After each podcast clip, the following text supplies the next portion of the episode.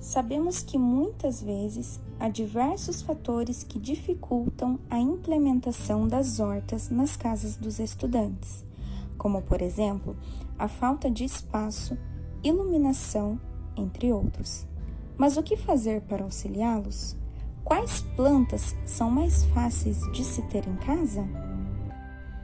Pois bem, primeiramente, a horta tem que atender ao espaço disponível em cada residência. As com pouco espaço podem fazer uso de vasos, os quais possuem diversos formatos e cores, além de embalagens recicláveis, como garrafas PETs, caixas de leite e latas de refrigerante, que são formas baratas e sustentáveis. Lembrando que, ao fazer uso destes meios, é necessário furá-los no fundo para evitar o excesso de água.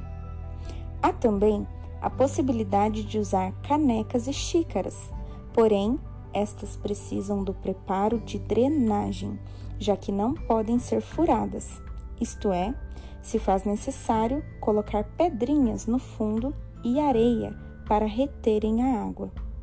Outra maneira de plantio são as hortas verticais, as quais são as mais indicadas para quem possui pouco espaço, seja em casas ou apartamentos, pois ficam suspensas em paredes e muros.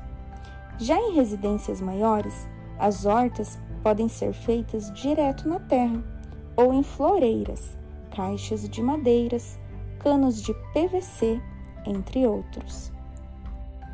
Mas então, o que plantar? Como cuidar?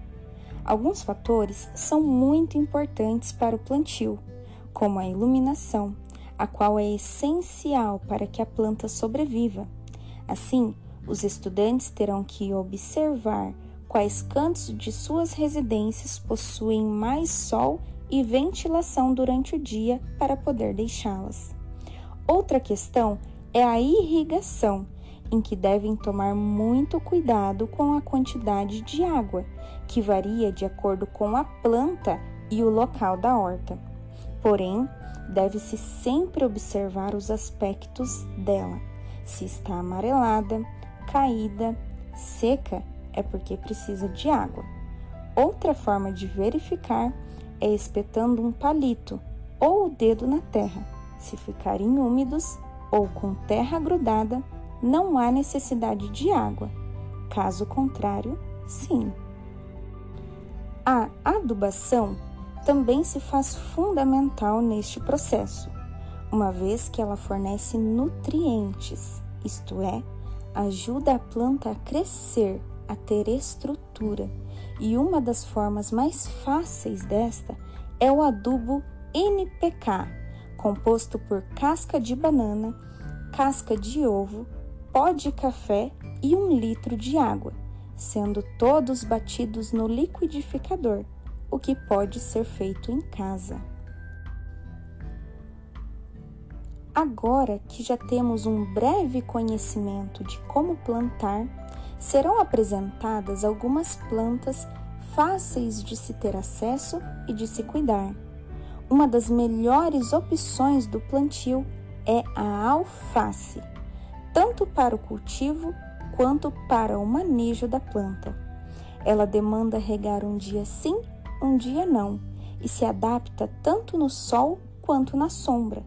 Porém, ao plantá-la ao sol, se faz necessário regá-la todos os dias.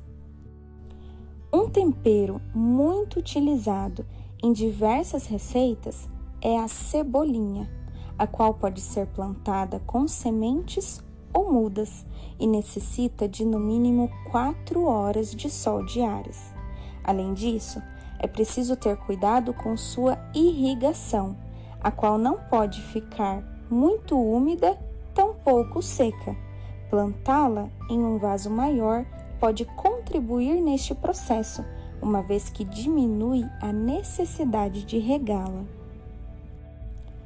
O morango, por sua vez, é uma fruta indicada para o cultivo em hortas verticais, pois ele não pode encostar na terra.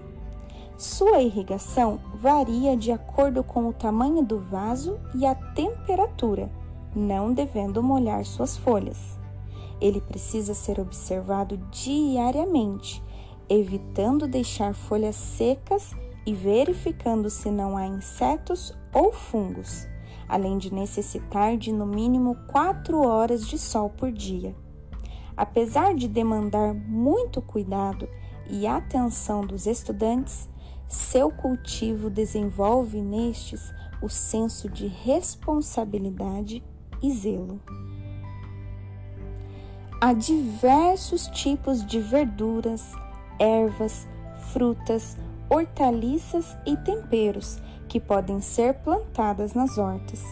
Aqui foram apresentados três, porém, os alunos podem realizar uma pesquisa sobre o cultivo do que mais gostam e consomem, entendendo assim as especificidades de cada um, além de descobrirem curiosidades como a utilização da canela para cicatrização de plantas danificadas.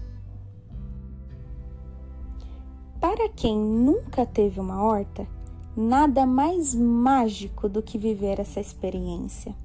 Por meio dela, os estudantes conseguem acompanhar todos os estágios da vida da planta, desde a germinação até a hora da colheita.